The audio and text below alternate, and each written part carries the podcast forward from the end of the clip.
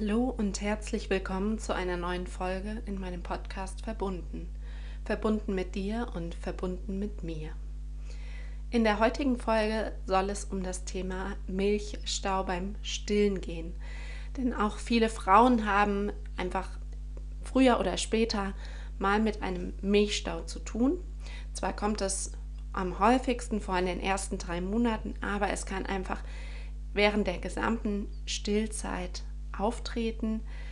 Ähm, ob Frauen damit zu tun haben, ist sehr, sehr unterschiedlich. Manche haben da regelmäßig mit zu tun, andere gar nicht. Umso besser, wenn man damit gar nichts zu tun hat. Aber ich möchte dir in dieser Folge eben sagen, was ein Milchstau überhaupt ist, wie er sich äußert, also welche Symptome ein Milchstau hat, wo mögliche Ursachen liegen.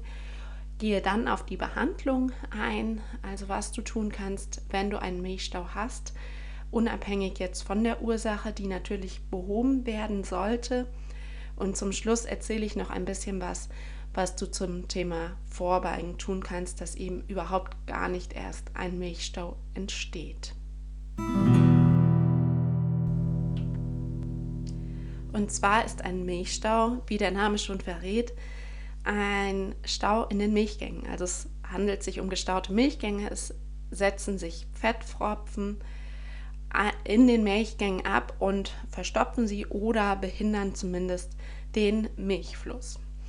Der Milchstau kann sehr unterschiedliche Ausprägungen haben. Gerade in der Anfangszeit beim Stillen, wenn einfach auch die Milch reichlich produziert wird, wird häufig auch einfach erstmal zu viel Milch produziert. Es gibt so kleine Knubbelchen in der Brust. Auch das sind in der Regel kleine Milchstaus die sich aber nicht zwangsläufig schmerzhaft bemerkbar machen müssen. Es muss nicht wehtun, aber wenn es eben deutlich schmerzhaft wird und man sich auch einfach schlapp fühlt, dann ist der Leidensdruck natürlich sehr, sehr groß bei einem Milchstau. Dann ist es natürlich auch belastend und die Frage kommt dann eben doch auf, was kann man tun und woher kommt dieser Milchstau überhaupt? Wie ich schon ganz am Anfang sagte, ist ein Milchstau häufig in den ersten drei Monaten, wo sich die Milchbildung erst einmal einpendeln muss, wo erstmal geschaut werden muss, wie viel Bedarf hat denn das Kind überhaupt. Ansonsten kann auch ein Milchstau auftreten nach Wachstums- oder Schubphasen, in denen das Kind einfach mehr Milch braucht, dann die Milchproduktion anringt, indem es mehr saugt, häufiger saugt und dann danach vielleicht noch mal mehr schläft oder zumindest wieder zum Normalfall zurückkehrt, in Anführungszeichen normal. Weil dann ist die Milchproduktion erstmal kurzfristig wieder zu viel und in dem Moment kann es sich eben auch stauen und es muss sich erst wieder Stück für Stück anpassen. Sinnvoll ist es eben sehr sensibel zu schauen und möglichst schnell gegenzusteuern, was ich aber auch später noch mal genauer erklären werde. Zu den typischen Symptomen eines Milchstaus gehören letztendlich alle Entzündungszeichen auch. Es kann sein, dass du eine rötliche Stelle hast auf der Brust, gerade wenn der Milchstau relativ oberflächlich ist und nicht so sehr in der Tiefe. Es kann auch sein, dass tatsächlich deine ganze Brust rot ist. Ähm, es kann sein, dass du Schmerzen hast, vor allem wenn das ein ausgeprägter Milchstau ist, dann tut oft auch nicht nur die Stelle an sich weh, die ist nicht nur druckempfindlich, sondern es tut oft einfach die ganze Brust weh. Ähm, häufig ist es auch so, dass die Stelle, die gestaut ist, auch hier wieder, wenn es oberflächlich ist, nochmal besonders, dass die eben besonders warm ist oder sogar heiß ist. Es kommt aber auch vor, dass Frauen bei einem Milchstau Fieber bekommen. Wenn ähm, das Fieber aber länger als 24 Stunden andauert, solltest du es auf jeden Fall bei deiner Frauenärztin, deinem Frauenarzt abklären lassen, ob es nicht doch eine Brustentzündung ist. Die Differentialdiagnostik, also die Ausschlussdiagnostik, ist da tatsächlich gar nicht so gut und man geht davon aus, wenn Fieber länger anhält, dass es wahrscheinlich eine Brustentzündung ist mit einer ähm, Keim Keimbelastung, weshalb dann eben häufig ein Antibiotikum verschrieben wird. Wenn du aber auch vor den 24 Stunden dich schon extrem belastet fühlst und hohes Fieber hast, auch immer früher natürlich zum Arzt gehen, wenn es notwendig ist, dann nicht zu lange warten. Oft gibt es bei Milchstau auch eine Schwellung, entweder nur lokal, das heißt an der Stelle, wo es gestaut ist, oder wenn es eben auch mehrere Milchgänge sind, dann auch eben als ganze Brust, dass sie einfach angeschwollen ist, dass der Warzenhof möglicherweise auch so ein bisschen angeschwollen ist. Manchmal ist es nur eine Brust, die betroffen ist vom Milchstau, manchmal sind es auch beide Brüste, je nachdem, wo auch letztendlich die Ursache liegt. Es gibt eben oft verhärtete Stellen in der Brust. Ganz am Anfang der Stillzeit ist das nicht immer so gut tastbar, weil das Drüsengewebe insgesamt sehr, sehr anschwillt, die Brust oft sehr groß, sehr hart ist und dann lassen sich so kleine gestaute Stellen eben nicht fühlen. Wenn aber die Brust schon wieder ein bisschen weicher geworden ist, lassen sich eben so kleine Knubbel oder eben verhärtete Stellen ertasten. Das ist eben auch nicht immer gleich ein Knoten, worüber du dir Gedanken machen solltest. Wenn du dir natürlich unsicher bist, auch das eben beim Frauenarzt, bei der Frauenärztin abklären lassen. Beim Milchstau kommt es auch manchmal zu Milchbläschen. Das ist, wenn du auf der Brustwarze so ein kleines Bläschen hast, wo einfach ja eine dünne Hautschicht drüber ist und man sieht darunter eben die weiße Milch. Das heißt, es ist auch weißlich gefüllt manchmal auch gelblich oder wenn wunde Brustwarzen mit dabei sind, also die Kombination aus Milchstau und wunden Brustwarzen, kann es auch mal blutgefüllt sein. Ähm, bei allem gelblichen oder ganz klaren Bläschen sollte man es im Zweifelsfall abklären, weil das könnte Eiter sein, was eine Bakterieninfektion sein kann. Und klare Flüssigkeit könnte eben auch nochmal ein Hinweis auf verschiedene Krankheiten sein. Genau, den Unterschied zur Brustentzündung zu finden ist tatsächlich gar nicht so leicht. Wie gesagt, meistens wird es gar nicht untersucht, weil bis dann das Ergebnis von ähm, einem Ausstrich der Milch, von einer Milchuntersuchung da wäre, ob da denn jetzt eine erhöhte Keimbelastung da ist, eine erhöhte Bakteriendichte. Bis dahin sollte die Frau sowieso schon behandelt werden, dann, sodass das in der Regel gar nicht gemacht wird und es wird, wenn das Fieber länger andauert, wenn ähm, das Krankheitsgefühl sehr ausgeprägt ist, dann eben auch schnell ein Antibiotikum, ein gezieltes Antibiotikum verschrieben, was mit dem Stillen vereinbar ist, sodass du dir da keine Sorgen machen musst, wenn du eine Brustentzündung hast, dass ähm, das schädlich für dein Kind wäre. Das ist einfach nicht der Fall. Du kannst bei allen Medikamenten, aber immer auch bei Embryotox nachschauen. Da gibt es eine sehr gute Auflistung und die schauen sich eben die aktuellen Daten, die aktuelle Studienlage immer genau an.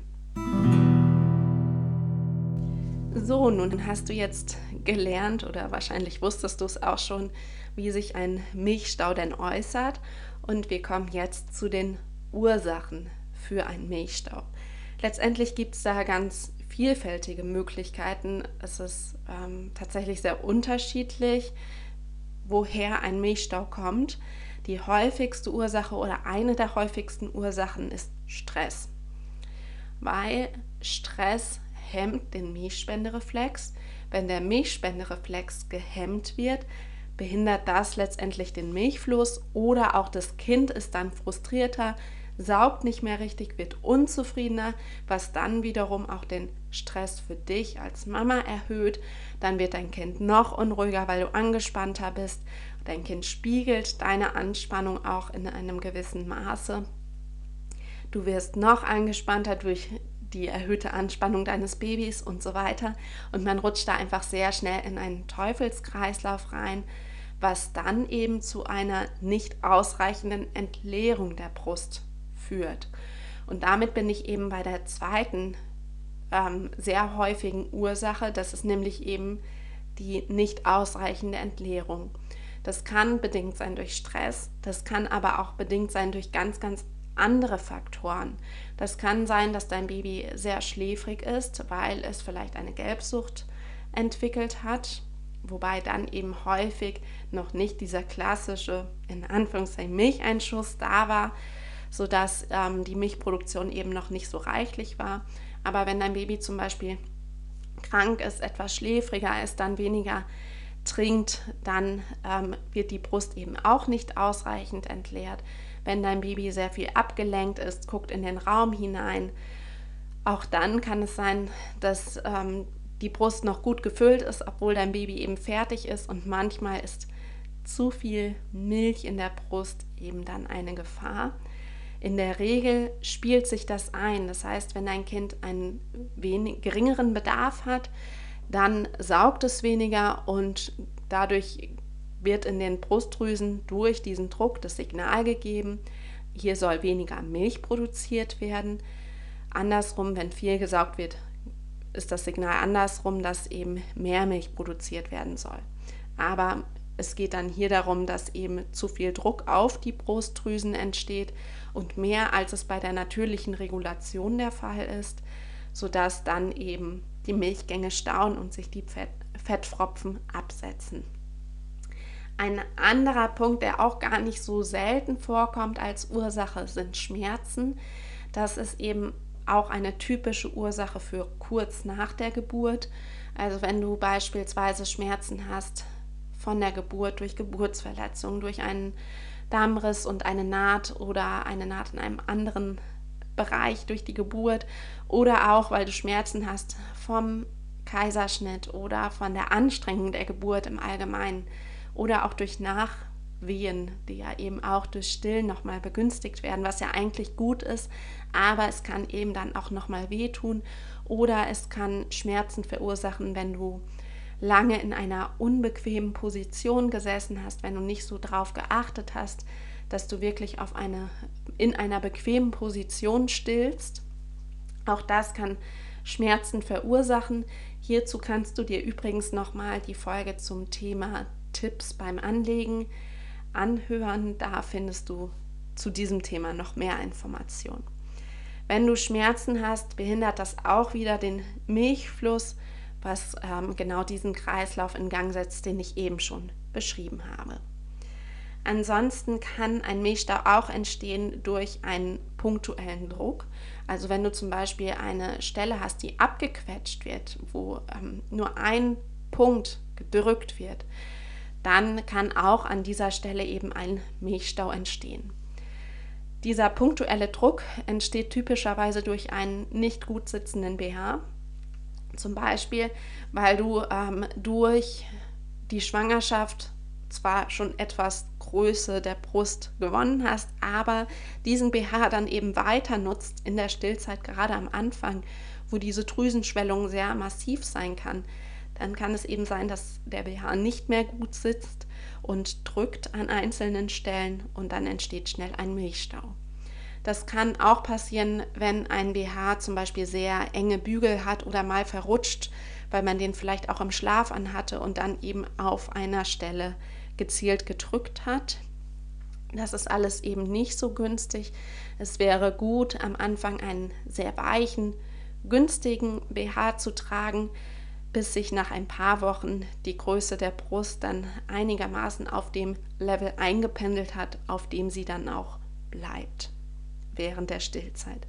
Ein ähm, punktueller Druck kann aber auch durch eine schlecht sitzende Tragehilfe oder durch ein schlecht sitzendes Tragetuch entstehen. Da sollte man immer genau hinschauen. Bei der Wickelkreuztrage zum Beispiel, das ist eine Bindeweise mit dem Tragetuch, wenn man da nicht so gleichmäßig strafft, kann es eben schon sein, dass da auch ein Milchstau begünstigt wird. Aber da kannst du dir sonst auch Unterstützung von einer Trageberaterin suchen, dass sie ähm, dir da gezielt Tipps und Infos gibt. Ansonsten eine weitere Ursache wären Verletzungen oder Prellungen der Brust. Das heißt, wenn du einen Stoß auf die Brust bekommen hast, kann auch so ein Milchstau entstehen. Ist tatsächlich nicht so häufig, aber finde ich trotzdem wichtig zu erwähnen, weil manchmal kommt es ja doch vor, Manchmal auch, wenn das Baby mit im Bett schläft, vielleicht auch schon ein bisschen größer ist und dann mal tritt oder boxt im Schlaf. So kann auch ein Milchstau eben entstehen.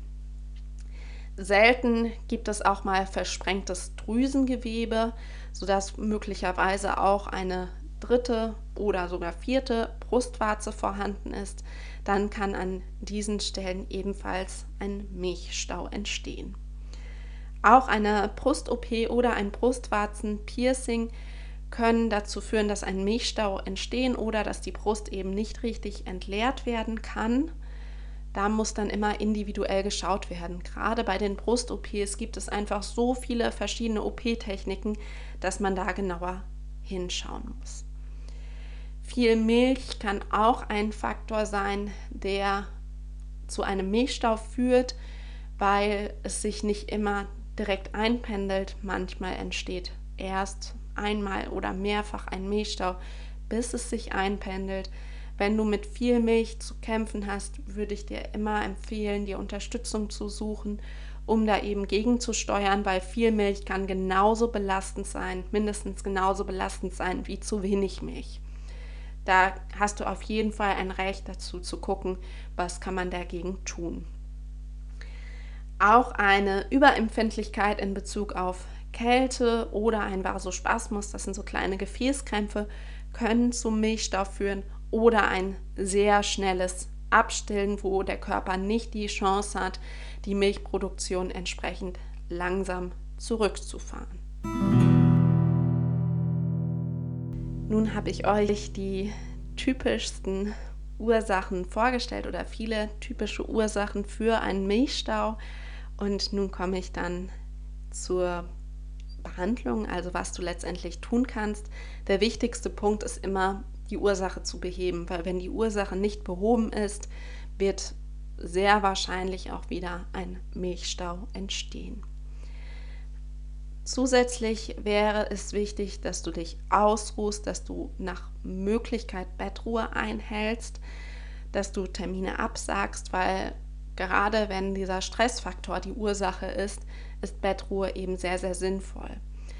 Aber auch wenn Stress nicht die Ursache ist, macht es Sinn, sich ins Bett zu legen, sich auszuruhen, weil wenn wir krank sind, legen wir uns ja in der Regel auch ins Bett oder wir sollten es tun, um dem Körper eben die Chance zu geben, sich zu heilen und das auch zu bekämpfen eben. Gerade wenn die fehlende Entleerung oder nicht ausreichende Entleerung die Ursache ist, ist es wichtig, viel und ausgiebig zu stillen. Das gilt aber letztendlich auch für jeden Milchstau, weil die, der Milchstau sollte rausgesaugt werden. Diese Fettfropfen, die sich an den Milchgängen abgesetzt haben, sollten herausgesaugt werden. Das kann man ähm, das Kind machen lassen. Das ist das Beste letztendlich. Wenn das nicht ausreicht, kann man es auch mit einer Pumpe probieren. Da muss man aber genau gucken, wo ist die Ursache. Weil, weil wenn die Ursache viel Milch ist, macht es nicht unbedingt so viel Sinn, mit der Pumpe daran zu gehen. Man muss es dann eben immer sehr differenziert betrachten. Eventuell macht es auch Sinn, mit der betroffenen Seite zu beginnen. Das berichten die Mamas sehr, sehr unterschiedlich. Wenn mit der betroffenen Seite begonnen wird, dann saugt das Kind eben an der Seite noch kräftiger und kann da hoffentlich zügig auch den Milchstau heraussaugen.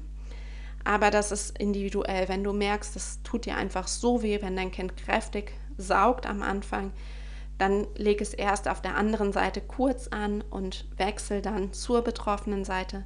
Schau einfach, wie es dir damit geht. Ansonsten ist noch wichtig, auf korrektes Anliegen wirklich zu achten. Hör dir eben sonst nochmal die passende Podcast-Folge dazu an, dass dein Kind möglichst gut die Brust entleeren kann, dass es dann nicht auch direkt wieder zu einem neuen Milchstau kommt. Es kann außerdem helfen, wenn du dein Kind so anlegst, dass das Kind zur betroffenen Stelle zeigt. Das ist bei Milchstau tatsächlich gar nicht immer so einfach. Einmal, wenn die ganze Brust quasi geschwollen ist, man das nicht richtig lokalisieren kann, dann versuchst du einfach eine gute Position zu finden. Wenn das sich lokalisieren lässt mit der gestauten Stelle, dann ist es häufig außen oder auch sogar oben außen. Und da kommt man natürlich mit dem Kinn nicht so gut dran. Da kann man sonst versuchen, in Rückenlage zu stillen, dass dein Kind auf dir liegt. Da kann man es relativ flexibel positionieren. Es kann sein, dass du da dann Unterstützung von deinem Partner, deiner Partnerin brauchst. Oder auch der Vierfüßlerstand kann helfen, weil du hast dann weniger Druck auf deine Brust. Sie liegt nicht auf dir, sie hängt runter und der Milchfluss ist eben mit der Schwerkraft auch noch mal ein bisschen leichter. Der Vierfüßlerstand ist aber keine gute Dauerposition. Also das wäre nur eine Sache für ein paar Mal stillen, weil sonst ist das einfach nicht bequem und sehr anstrengend.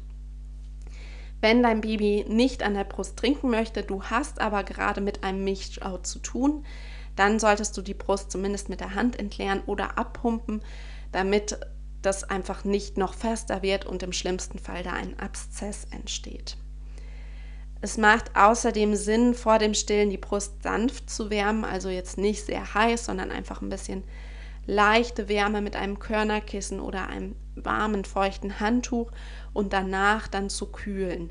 Zum Kühlen nichts, was aus dem Gefrierfach kommt, sondern wirklich was, was vielleicht kühlschrankkalt ist oder auch sogar ähm, ein bisschen wärmer als kühlschrankkalt. Da guck sehr sanft nach dir auch, weil wenn du die Kälte unangenehm empfindest, und das Gewebe wieder krampft, ist das nicht besonders vorteilhaft. Zum Kühlen kannst du auch gewalkte Weißkohlblätter benutzen, die wirken nochmal entzündungshemmend und helfen dann vielen Frauen. Die Weißkohlblätter kannst du einfach zwischen den Mahlzeiten in deinen BH mit reinlegen. Auch eine sanfte Massage kann mal helfen bei einem Milchstau. Da würde ich nur sehr vorsichtig sein, immer nur die betroffene Stelle massieren. Ähm, wenn man da zu viel massiert, zu viel manipuliert, kann das eben auch nochmal die Situation verschlimmern. Zusätzlich solltest du darauf achten, dass du eher lockere Kleidung trägst, dass du einen gleichmäßigen Druck auf die Brust hast, eben nicht den punktuellen Druck, der zum Milchstau führen kann oder ihn begünstigen kann.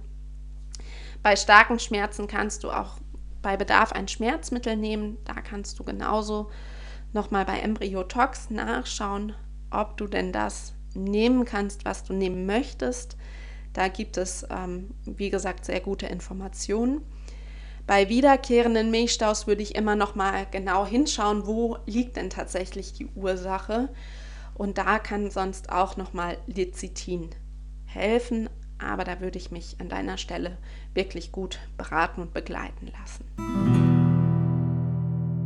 So viel zur Behandlung eines Milchstaus, zur allgemeinen Behandlung, aber vielleicht auch noch mal ein bisschen spezieller auf Ursachen bezogen. Wenn jemand jetzt schon mal einen Milchstau hatte, dann ist natürlich der Wunsch groß, dass sowas nicht nochmal kommt, weil das kann wirklich sehr, sehr unangenehm sein. Der wichtigste Punkt, um einem Milchstau vorzubeugen, ist gutes Anlegen, ausgiebiges Anlegen und Stillen nach Bedarf. Und Stillen nach Bedarf heißt eben nicht nur der Bedarf deines Babys, sondern auch dein Bedarf. Wenn du merkst, dass deine Brust gut gefüllt ist und es vielleicht auch schon so ein leichtes Druckgefühl in der Brust gibt, dann darfst du dein Baby auch wecken und es zum Stillen animieren. Wenn es sich nicht wecken lässt, dann würde ich eben schon auch mit der Hand etwas die Brust entleeren, etwas Milch ausstreichen oder abpumpen. Bei zu viel Milch muss man da allerdings sehr vorsichtig sein, dass man das nur macht, bis das Druckgefühl nachlässt. Eine weitere Maßnahme zum Vorbeugen eines Milchstaus ist wenig Stress. Klingt so simpel, und ähm, ist auch nicht immer so perfekt umsetzbar im Leben mit Kind, gerade wenn mehrere Kinder ähm, im Haushalt leben. Dann ist das tatsächlich nicht möglich, komplett auf Stress zu verzichten. Aber es würde uns gut tun, zumindest zu gucken, wo kann ich den Stress reduzieren, wie kann ich auf mich achten, wie kann ich für mich sorgen und dann tatsächlich auch sich rechtzeitig Hilfe zu suchen. Also nicht zu lange zu warten, weil je schlimmer die Situation ist, desto schwieriger ist es dagegen zu steuern. Wenn man früh dran ist, kann man einfach besser gegensteuern, man kann mehr tun, man kann besser, ähm, man hat einfach noch mehr Möglichkeiten insgesamt. So, das war nun meine Folge, meine Podcast-Folge zum Thema Milchstau. Ich habe euch hier einiges über die Symptome erzählt, über mögliche Ursachen, die Behandlung, aber auch, wie du einem Milchstau in Zukunft oder überhaupt vorbeugen kannst. Ich hoffe, die Folge hat dir gefallen, du konntest etwas daraus mitnehmen. Wie immer würde ich mich über ein Feedback freuen und wenn du Wünsche hast für ein anderes Thema einer Podcast-Folge, freue ich mich von dir zu hören. Bis dann, deine Nathalie.